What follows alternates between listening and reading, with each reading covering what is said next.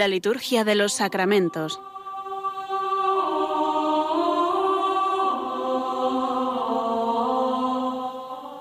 Con el Padre Juan Manuel Sierra.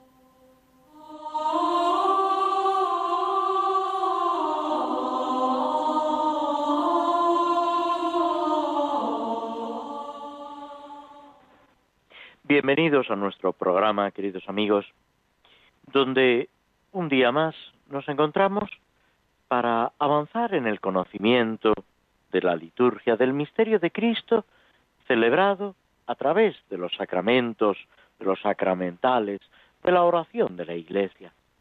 Es algo que como bautizados nos pertenece, pero que al mismo tiempo, como cristianos, debemos cuidar y conocer cada vez mejor cada uno de los tiempos litúrgicos, de los momentos que la Iglesia nos va presentando y que Dios en su providencia va disponiendo. Es un toque de atención y una ayuda. Nos sucede, o debe sucedernos, como a los apóstoles, que, estando con Jesús, tratando con Él, no terminaban nunca de entenderlo plenamente. Siempre les sorprendía y ojalá nos sigamos sorprendiendo en nuestras celebraciones, nos siga llenando de estupor la acción de Dios en nosotros a través de la Iglesia, que eso es eh, la liturgia en definitiva. Vamos poco a poco avanzando a lo largo del tiempo pascual. Hemos dejado ya atrás el tercer domingo de Pascua, con una vez más esos relatos de las apariciones, mientras que en la lectura de la palabra de Dios, de la misa diaria, nos vamos centrando en ese discurso de el pan de vida, en ese largo comentario del capítulo sexto del Evangelio de San Juan que gira en torno a la Eucaristía. Después de pasar la octava de Pascua, volviendo una y otra vez a esas apariciones del Señor resucitado, contemplando, palpando al verbo de la vida. Después, a través del capítulo tercero de San Juan, en ese discurso, en esa reflexión con Nicodemo, hemos visto, hemos oído, hemos participado de esa reflexión sobre el nuevo nacimiento, el bautismo, la confirmación como la acción del Espíritu. Ahora, con el capítulo sexto, giramos en torno a la Eucaristía, al pan de vida, para pasar después, en el domingo cuarto y en torno al domingo cuarto de, Cuares, de Pascua, perdón, con esa imagen del buen pastor. Jesús, buen pastor, Jesús resucitado, que va a buscar a sus ovejas, que cuida de cada una de ellas y que nos invita a formar ese único redil bajo un solo pastor. Después, el resto del tiempo irá girando en torno a ese discurso de la última cena, esa preparación del Espíritu Santo que se intensifica desde la solemnidad de la ascensión. Todo esto para que vivamos la realidad de nuestra fe, porque el tiempo de la resurrección se puede decir que no termina en Pentecostés, sino que en Pentecostés comienza esa andadura de la Iglesia, ese, digamos, compromiso de dar a conocer que Cristo está vivo, que Cristo sigue actuando en nosotros, con nosotros y a través de cada uno de nosotros. Todo esto se refleja, por supuesto, en las lecturas, en las oraciones, en los prefacios del tiempo pascual. Pero también hay una serie de santos que en estos días empiezan ya a presentarnos la celebración, la liturgia de la Iglesia.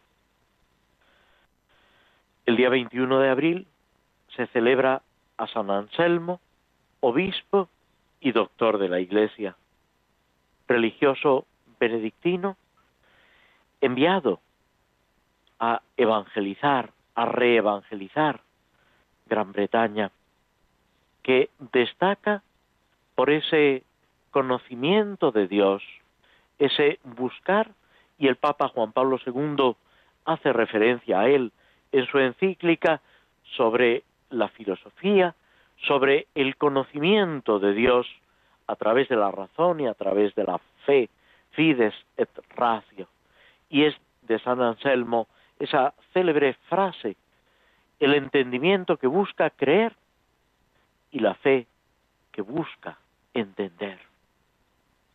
Esa armonía entre la fe y la razón, todo dentro de esa sintonía de la acción, de la manifestación de Dios por la razón y por la fe, y con una notable devoción a la Santísima Virgen María. El 23 de abril celebramos a San Jorge, mártir, militar, modelo de caballero cristiano, patrono de Aragón, de Cataluña, de Inglaterra y de otros lugares, que destaca en esa lucha contra el mal, contra el demonio, contra el pecado, viviendo y participando de la pasión del Señor, como se nos recuerda en la oración colecta de este día. Es vivir la verdadera valentía, el verdadero valor, que es el seguimiento de Cristo hasta sus últimas consecuencias. San Fidel de Sigmaringa, presbítero y mártir, que fue ya con una cierta edad religioso franciscano, que se destacó en la predicación, en la lucha contra las herejías hasta dar su vida. Y cuando, a punto de morir mártir, le ofrecieron hacerse calvinista para evitar la muerte. Dijo, he venido a convertir, no a que me conviertan. Y murió dando la vida por Cristo, por el Evangelio, por el amor de Cristo y de la Iglesia.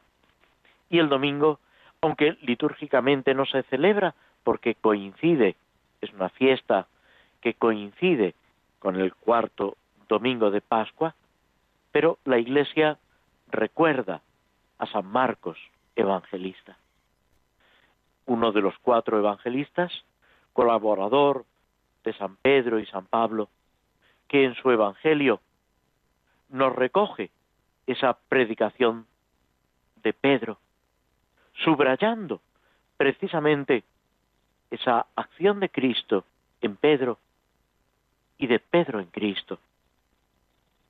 Ese Evangelio sencillo, ágil, profundo.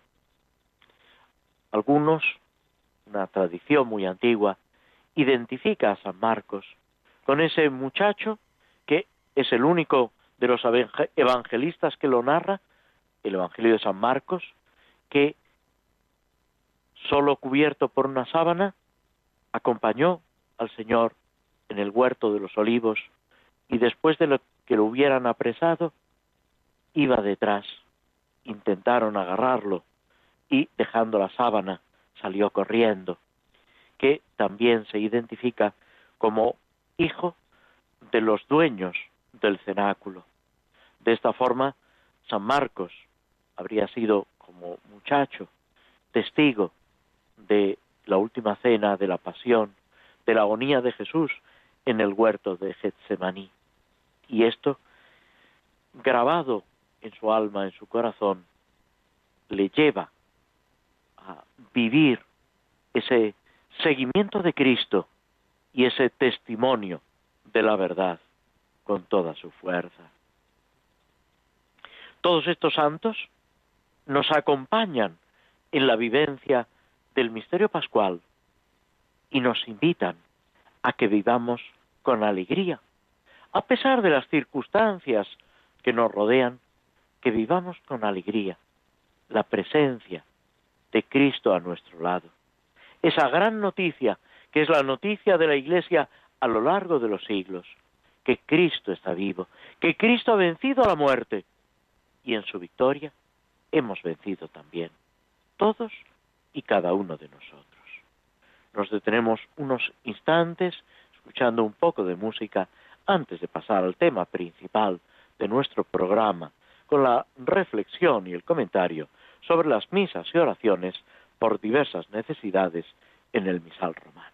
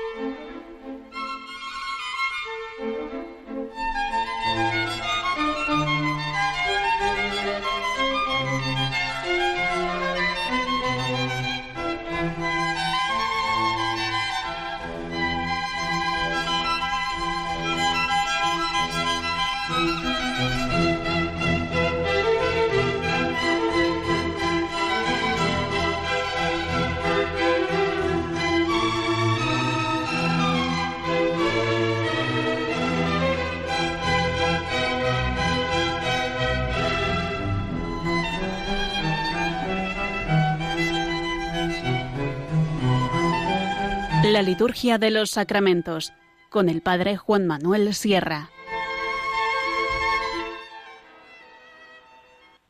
Tomamos un himno sacado de las obras de Prudencio, este poeta, escritor español de finales del siglo IV, que tiene unas composiciones poéticas preciosas a Cristo en honor de los mártires, etc.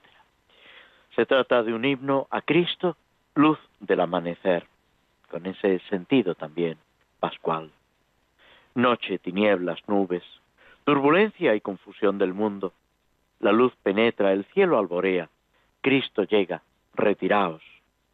Herido por el dardo del sol, el velo oscuro de la tierra se desgarra, y con el rostro del astro reluciente retorna ya el color a toda cosa. Así también nuestra ceguera y corazón de fraude cómplice, rotas las nubes, al cabo descubierto, ante el reino de Dios recobran colores. A nadie entonces será dado ocultar cuanto de oscuro piensa, mas los secretos del alma, desvelados, se aclararán con la mañana nueva. Esa mañana nueva es, claro está, la mañana de la resurrección, la alegría de la victoria de Cristo. Y entramos en las misas y oraciones por diversas necesidades dentro del apartado de las misas por el sacerdote y en concreto la tercera de estas eh, oraciones o formulario de oraciones, mejor dicho, que el misal nos presenta el aniversario de la propia ordenación. Habíamos comentado ya la oración colecta, que señalaba, recordaba esa elección de Dios en Cristo del sacerdote sin mérito y para el servicio de la Iglesia. Y en la oración sobre las ofrendas, que es la que sigue inmediatamente después, el prefacio se puede utilizar, lógicamente, es el de las ordenaciones. La oración sobre las ofrendas dice, te ofrecemos, Señor, este sacrificio de alabanza para que perfecciones nuestro servicio y lleves a término con bondad lo que has conferido a los que no teníamos méritos. Viene a ser, podemos decir, como una prolongación temática de lo que hemos dicho en la oración colecta, pero referido ya, como sucede en, por lo general en la oración sobre las ofrendas, a lo que ya se está realizando, a lo que acabamos de colocar sobre el altar, el pan y el vino, que deben ser transformados en el cuerpo y la sangre de Cristo. Ese ofrecimiento de un sacrificio de alabanza. Lo que ofrecemos es un sacrificio incruento. Es lo que los judíos, el pueblo de Israel, había descubierto en el exilio de Babilonia, ese sacrificio espiritual, cuando en la misma Sagrada Escritura se dice no tenemos príncipes, ni sacerdotes, ni jefes, ni holocaustos, ni sacrificios, ni un lugar donde ofrecerte primicias. Por eso acepta nuestro corazón contrito, nuestro corazón contrito y nuestro espíritu humilde, como una multitud de carneros cebados, es ofrecer nuestra oración y nuestro corazón en lugar de ofrecer dones materiales, como podían ser animales, frutos, etc. ¿Qué es lo que después Jesús le va a enseñar a la samaritana en ese diálogo junto al pozo, a ese pozo de Sicar, cerca de este pueblo, esta aldea de Samaria? Los adoradores que el Padre quiere son adoradores en espíritu y en verdad. Ese espíritu y verdad, que es imagen también del Espíritu Santo y de Cristo, en quien debemos actuar y que son los que actúan en la celebración de la Eucaristía. El sacerdote está actuando en persona de Cristo y en nombre de la Iglesia. Pero también todos los fieles cristianos participan de esa acción de Cristo y de la Iglesia por obra, por acción del Espíritu Santo, que se manifiesta o se expresa exteriormente de una manera especial en la epíclesis, en la invocación del Espíritu Santo antes de la consagración y con vistas a la comunión eucarística. Por eso pedimos que perfeccione nuestro servicio, la tarea que realizamos. Y ese perfeccionar se puede entender como hacerlo mejor, pero no traicionamos el término si lo entendemos como llevar a la perfección. Y esa perfección no viene de nosotros, que somos, podemos decir, por definición, imperfectos, limitados, sino por Cristo y por el Espíritu Santo. Que lo que hacemos se haga perfecto. Jesús dice en el Evangelio, sed perfectos, como es perfecto vuestro Padre Celestial. Y luego invita a vivir la caridad sin otro límite que el de Dios fijándonos en la acción de Dios Padre, así tenemos que actuar nosotros. Y podemos decirle al Señor que, que se ha pasado un poco, que no se ha quedado corto en lo que nos pide. Pero la respuesta nos la ofrece, nos la ofrece San Agustín con esas frases geniales que el santo obispo de Hipona tiene en sus predicaciones y en sus escritos, cuando le dice al Señor, dame lo que pides y pide lo que quieras. Si el Señor nos lo da, puede perfectamente pedirnos aquello que primero nos ha dado. No nos miremos a nosotros mismos, sino al Señor, que ha pasado junto a nosotros, que nos ha llamado por nuestro nombre, dicho de otra forma, conociendo toda nuestra vida, hasta lo más profundo de nuestro corazón, e invitándonos a que lo compartamos todo con Él.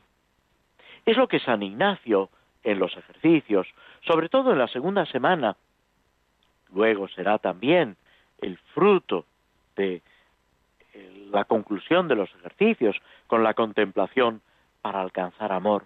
Pero ya en la segunda semana, cuando nos invita a escuchar esa llamada y esa identificación con Cristo, nos habla de vivir como Él, comer como Él, estar en la misma situación en la que Él está, compartiendo. Es lo que San Pedro dirá después en sus predicaciones. Hemos comido y bebido con Él después de su resurrección. Es ese entrar en la intimidad del Señor que, por supuesto, es una exigencia, se puede decir, para el presbítero, para, que el, para el que ha recibido el sacramento del orden y está llamado a actuar in persona Christi, unido a Cristo, sacerdote, profeta y rey. Pero también, de otra manera es verdad, pero también todo fiel cristiano, todo hombre, toda mujer bautizado, está llamado a vivir por Cristo con Él y en Él, en ese sacerdocio y en esa misión profética y real, ofreciéndose con Cristo al Padre, lo que se dice en la plegaria eucarística, que ellos mismos te ofrecen este sacrificio de salvación. Lleva a término con bondad la bondad de Dios. Es algo de lo que tenemos que asombrarnos, quedarnos extasiados, la bondad de Dios, lo bueno que es. Se dice en el Antiguo Testamento que Moisés era el hombre más paciente del mundo, que era completamente humilde, mucho más Dios. Esa bondad, esa paciencia, esa humildad de Dios. Ojalá descubramos la humildad de Dios que nos sale al encuentro. Es una de las ideas que señala el catecismo de la Iglesia Católica y que después repetía Juan Pablo II. Toda religión, toda expresión de ese sentimiento religioso del hombre es expresión del hombre que busca a Dios. Pero en nuestra fe, en la vida cristiana, en el catolicismo, lo que nosotros creemos no es que el hombre busca a Dios, sino que Dios busca al hombre, que Dios nos busca a cada uno de nosotros. Se puede decir que nos persigue, que se realiza esa parábola del Hijo pródigo, el Padre que sale a atisbar, aguardando siempre la vuelta, el encuentro con su Hijo, por alejado que esté, por mucho que se haya opuesto a sus planes, a sus expectativas, a su amor.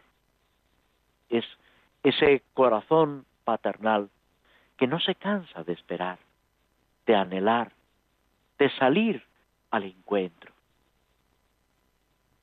Y Dios, no lo olvidemos, puede mucho. Dios es muy grande y muy bueno.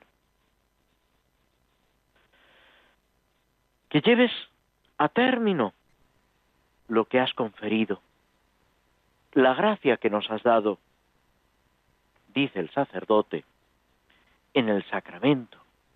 Y aquí el sacerdote, lógicamente, se está refiriendo al sacramento del orden que ha recibido.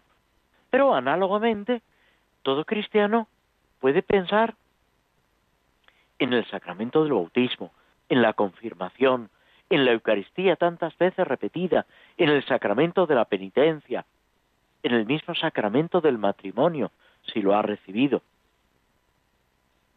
Lleva a término lo que has conferido a los que no teníamos méritos.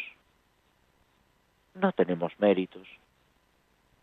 Era precisamente el problema, el defecto de los fariseos, que se consideraban con méritos, con derechos ante Dios.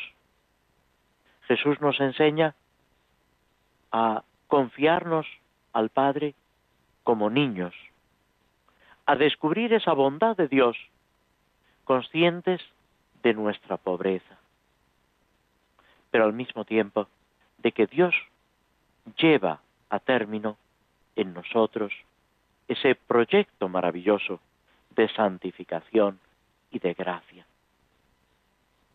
Es pedirle al Señor que avive en nosotros ese fuego de la gracia que hemos recibido, esa frase de San Pablo a uno de sus colaboradores, aviva el fuego de la gracia de Dios que recibiste cuando te impuse las manos. Esta expresión de imponer las manos, como lógicamente sabéis y entendéis todos vosotros, se refiere a ese gesto principal de la ordenación sacerdotal, cuando el obispo impone las manos sobre el ordenando y a través de este gesto que aparece también en el Antiguo Testamento se expresa esa transmisión de la gracia, de la fuerza de Dios, esa constitución que el sacramento realiza para poder actuar en nombre de Cristo. Pero el gesto de la imposición de manos es un gesto bastante corriente en la liturgia.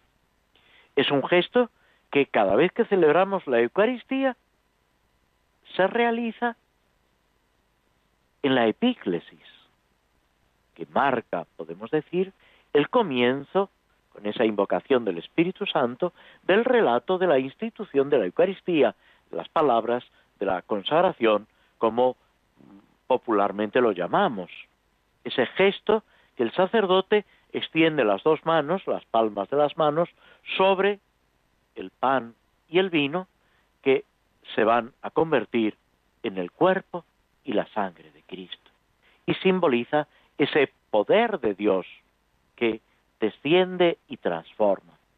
También en el momento de la bendición, sobre todo cuando se hace la bendición solemne, el sacerdote extiende las manos sobre el pueblo, significando esa bendición esa fuerza, esa gracia de Dios que desciende sobre los presentes y sobre toda la Iglesia, para que quede llena de la fuerza del Espíritu. También en la confirmación, también en el sacramento de la penitencia, o en el mismo sacramento del matrimonio, en la bendición sobre los esposos, se utiliza este expresivo gesto de la imposición de manos. No tenemos méritos, no nos apoyamos en nuestros méritos, sino en la bondad de Dios, que es mucho más segura y podemos decir es mucho más importante. Que el Señor nos ayude a descubrir esa bondad de Dios a nuestro lado para avanzar con valentía, con confianza, sin que las dificultades, ni internas ni externas, puedan detenernos en el seguimiento de Cristo. Nos detenemos de nuevo para escuchar un poco de música antes de pasar al comentario de los salmos.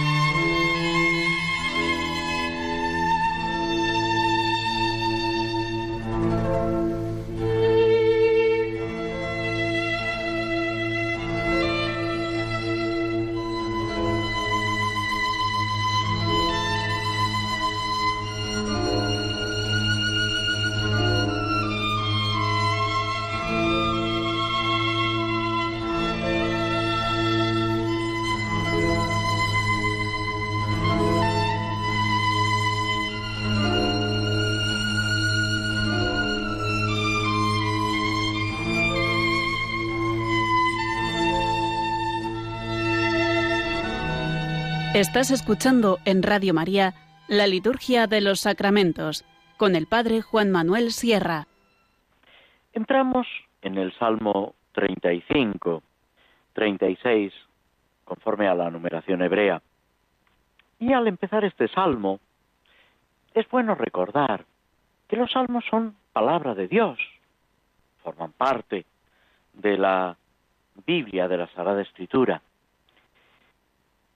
Pero además, además quizás sobra porque siendo palabra de Dios ya está dicho todo, pero es bueno recordar cómo mm, están especialmente vinculados los salmos a la tradición orante del pueblo de Israel y de la Iglesia. Cómo forman ese núcleo de el, oficio divino de la liturgia de las horas, de la celebración de la misa y de los demás sacramentos, y también deben ser una fuente importante para la oración personal, tanto vocal como en la meditación. Son textos poéticos de una enorme expresividad que nos van presentando las distintas situaciones del hombre y esa acción de Dios. Al mismo tiempo, podemos referirlos a Cristo, que cobra un especial protagonismo, y a la Iglesia, y a cada uno de nosotros, en la situación concreta en la que nos encontramos es como si dijéramos dar vida a estos salmos, meternos en ellos y desde esa palabra de Dios establecer un diálogo con Cristo, con el Padre, gracias a la acción del Espíritu Santo. El Salmo 35 podemos decir que es una reflexión sobre la conducta del malvado y del hombre que se acoge a Dios. Es como un contraste. Y termina con una súplica. Podemos hacer, como os decía hace un momento, una transposición cristiana, sobre todo de la parte central, con esos símbolos que el Salmo maneja y que expresan el misterio cristiano. Cristo es morada de Dios, es asilo del hombre. Él nos ofrece esa fuente de agua viva que brota hacia la vida eterna. Son palabras que se aplican al bautismo, en las que también vemos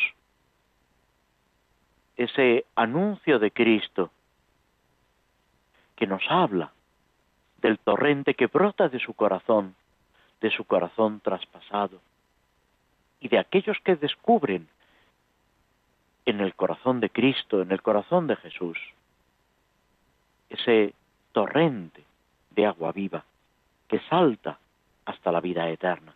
Es precisamente esa expresión tomada de Isaías, la que da título a la célebre encíclica del Papa Pío XII sobre la devoción al Sagrado Corazón de Jesús. Aurietis aguas. Sacaréis aguas con gozo de las fuentes de la salvación o de las fuentes del Salvador. Si tenemos a Cristo, no caminamos en tinieblas. Es precisamente una de las características del tiempo pascual, la luz de Cristo que evoca esa columna de fuego que alumbraba a los israelitas en su salida de Egipto. Y el cirio pascual es imagen también de esa columna de fuego, como se dice en la liturgia de la vigilia pascual del sábado santo. La liturgia cristiana da plenitud a todos estos símbolos en la Eucaristía, en el agua de vida, sobre todo en el bautismo, en la luz, en la protección, en el cobijo que Cristo en la Iglesia nos ofrece. Estamos llamados a interiorizar todo lo que este salmo nos dice, a vivirlo a la luz de Cristo, de Cristo resucitado, que nos sale al encuentro y que nos hace partícipes de su misma vida. El Salmo nos dice, el malvado escucha en su interior un oráculo del pecado. No tengo miedo a Dios ni en su presencia, porque se hace la ilusión de que su culpa no será descubierta ni aborrecida. Las palabras de su boca son maldad y traición. Renuncia a ser sensato y a obrar bien. Acostado, medita el crimen. Se obstina en el mal camino. No rechaza la maldad. Y a partir del versículo sexto, Señor, tu misericordia llega al cielo, tu fidelidad hasta las nubes, tu justicia hasta las altas cordilleras. Tus sentencias son como el océano inmenso. Tú socorres a hombres y animales. Qué inapreciable es tu misericordia, oh Dios. Los humanos se acogen a la sombra de tus alas, se nutren de lo sabroso de tu casa, les das a beber del torrente de tus delicias, porque en ti está la fuente viva, y tu luz nos hace ver la luz. Y termina los últimos tres versículos con una especie de oración. Prolonga tu misericordia con los que te reconocen, tu justicia con los rectos de corazón, que no me pisotee el pie del soberbio, que no me eche fuera la mano del malvado. Han fracasado los malhechores, derribados no se pueden levantar. A pesar de lo que ha dicho al principio sobre el malvado, reconoce al final esa victoria de Dios, ese triunfo del Señor, que lo vemos realizado en la historia de la salvación, en la historia de la Iglesia, a pesar de las dificultades. Que eso no quiere decir, por supuesto, que todo nos salga bien, que no tengamos dificultades. No olvidemos que seguimos a Cristo crucificado, que el camino del seguimiento de Cristo está marcado con las huellas de su sangre y que es necesario, como decimos en torno a la liturgia bautismal, morir con Cristo para resucitar con Él. Sin embargo, la victoria, la frase es del Apocalipsis, la victoria es de nuestro Dios y del que está sentado a su lado en el trono del Cordero, que ha vencido y nosotros participamos de su victoria. Este precioso salmo, en su brevedad, pone de manifiesto el abismo del mal, ese misterio del hombre que abandona a Dios, que se separa de esa ternura del corazón de Dios. Y frente a esa bajeza, resplandece la bondad de Dios. Se nos da a elegir, como ya aparece también en el Antiguo Testamento referido al pueblo de Israel, entre la muerte y la vida, entre la luz y las tinieblas, entre el fracaso existencial de quien se aparta de Dios y la plenitud que desborda esa unión con Dios, fuente de luz y de vida. Este salmo quizá está también inspirado en el texto de Isaías, que habla de esa luz eterna de Dios, de la hermosura de Dios, de que para el que sigue a Dios, el sol no se pone jamás, la luna no mengua, y Dios es la luz eterna. El Salmo, en cualquier caso, con este contraste, nos está presentando con un tono sapiencial el problema, el drama de la maldad que lleva al alejamiento de Dios y en consecuencia a la ruina. Y una segunda parte, opuesta a la primera, es un canto precisamente a la bondad de Dios, a su providencia y a esa intimidad a la que estamos llamados. Y termina, como acabamos de ver, con esa oración o esa súplica pidiéndole la misericordia que nos libre del mal, como también lo pedimos en el Padre nuestro. Tras esta visión del Salmo 35, nos detenemos para escuchar un poco de música, de la banda de música de la película del Señor de los Anillos, y pasar después a nuestra reflexión sobre esta novela, este escrito fantástico de Tolkien, que también nos está mostrando toda una serie de valores que encajan dentro de nuestra vida cristiana como encajaban en la vida de Tolkien, que era católico, que vivía su fe, que se apoyaba en la Eucaristía para seguir adelante afrontando las dificultades.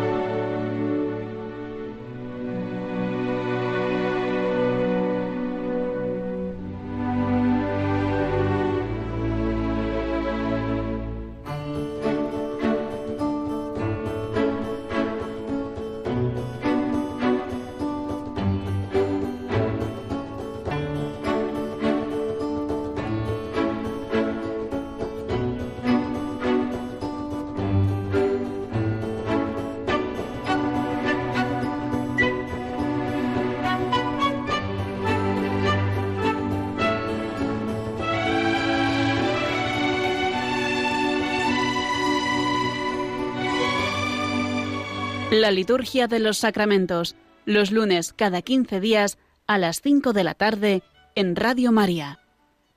Este fragmento de la banda sonora de la película, que va unido a esa situación al comienzo, en la comarca, cuando aparentemente todo está en paz y que sin embargo poco después se van a ir complicando los acontecimientos como muchas veces tenemos la sensación que nos sucede a nosotros.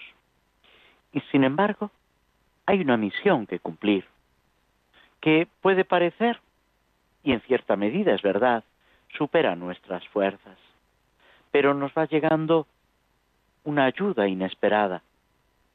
Y para un creyente, siempre fiados en el auxilio de Dios, podemos seguir adelante.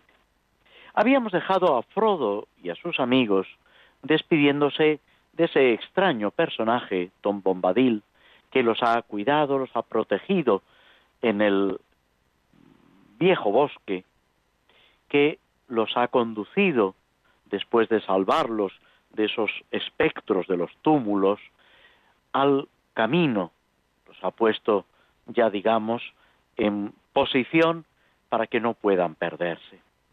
Y los ha encaminado a esa posada en un pueblecito, en Bre, para que allí se puedan alojar y después proseguir el viaje. Llegan nuestros amigos a esta pequeña villa, que era la principal de aquella comarca, donde habitaban hombres y hobbits, alegres e independientes, amables y hospitalarios. Son cualidades con las que Tolkien describe a esta población, que sin hacer un elogio directamente son sumamente elogiosas. La alegría y al mismo tiempo ese sentido de libertad que es bueno, que es prácticamente algo inherente a la naturaleza humana, con amabilidad y hospitalidad. Son también virtudes, cualidades que la Biblia está eh, ensalzando e invitándonos a que tengamos alegría, amabilidad, hospitalidad, sentido de la libertad y capacidad de decisión. Estos personajes, estos habitantes de la villa de Bre, se consideraban descendientes de los antiguos eh, primeros colonizadores de la Tierra Media. Es muy corriente que cada pueblo eh, de alguna forma ensalce sus orígenes. Y es bueno sentirse sanamente orgulloso de lo que uno es, de lo que ha recibido. En parte podemos decir que encuadra dentro de el cuarto mandamiento de la ley de Dios, de ese honrar padre y madre, que se amplía de alguna forma a lo que nos rodea y nos ha dado o ha propiciado nuestra formación, nuestro crecimiento, nuestra integridad. Todo esto sin despreciar ni a nada ni a nadie. Todo lo contrario, reconociendo todos los valores que hay en lo que nos rodea. No es bueno quedar en reduccionismos, en enfrentamientos, en celos, tener un corazón amplio, magnánimo, generoso, que sabe acoger y que sabe ayudar. Solían recorrer también estas tierras unos personajes, nos dice el libro, un poco extraños, nómadas misteriosos, llamados montaraces, que no se sabía de dónde venían. Se los creía dotados de poderes especiales, capaces de ver y oír cosas que nadie veía ni oía, de entender el lenguaje de las bestias y los pájaros, que llevaban y traían noticias, que contaban extrañas historias, que era eran agradables de oír y que sin embargo la gente de la villa de Bre no hacía buenas migas con ellos. También aquí nos está presentando nuestro amigo Tolkien una característica que se repite muchas veces. Frente a lo que no terminamos de comprender, frente a lo que no dominamos, dejamos que aparezca en nuestro corazón el recelo, la desconfianza, aunque nos esté ayudando. Vamos a descubrir después cómo estos personajes son una especie de vigilantes, protectores de la villa y de todas estas poblaciones que intentan evitar que el mal se extienda. Y sin embargo, la gente ni los entiende, ni los comprende, ni los aprecia. Y a pesar de ello, siguen perseverando en su misión, porque no buscan el aplauso, sino difundir el bien. Y esto debe ser también propio de todo cristiano.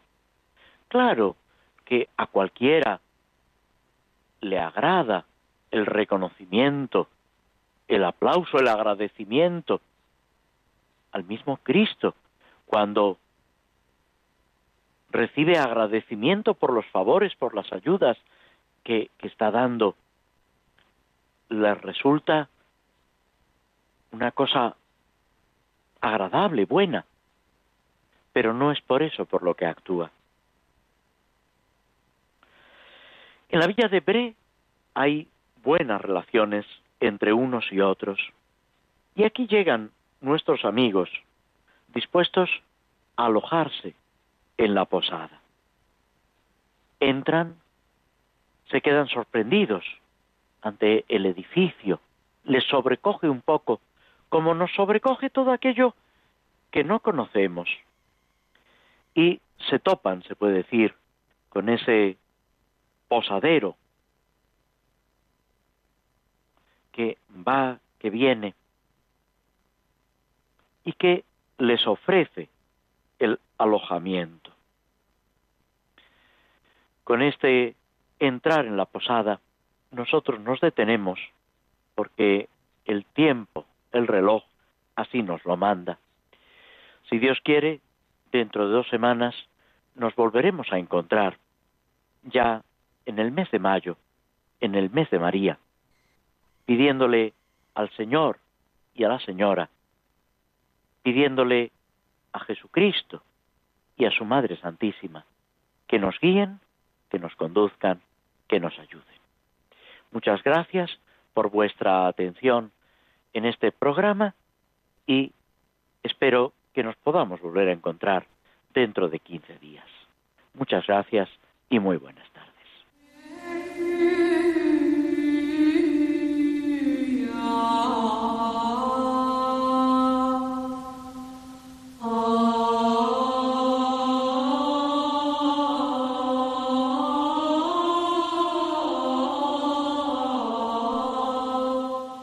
Así concluye en Radio María la Liturgia de los Sacramentos, un espacio dirigido por el Padre Juan Manuel Sierra.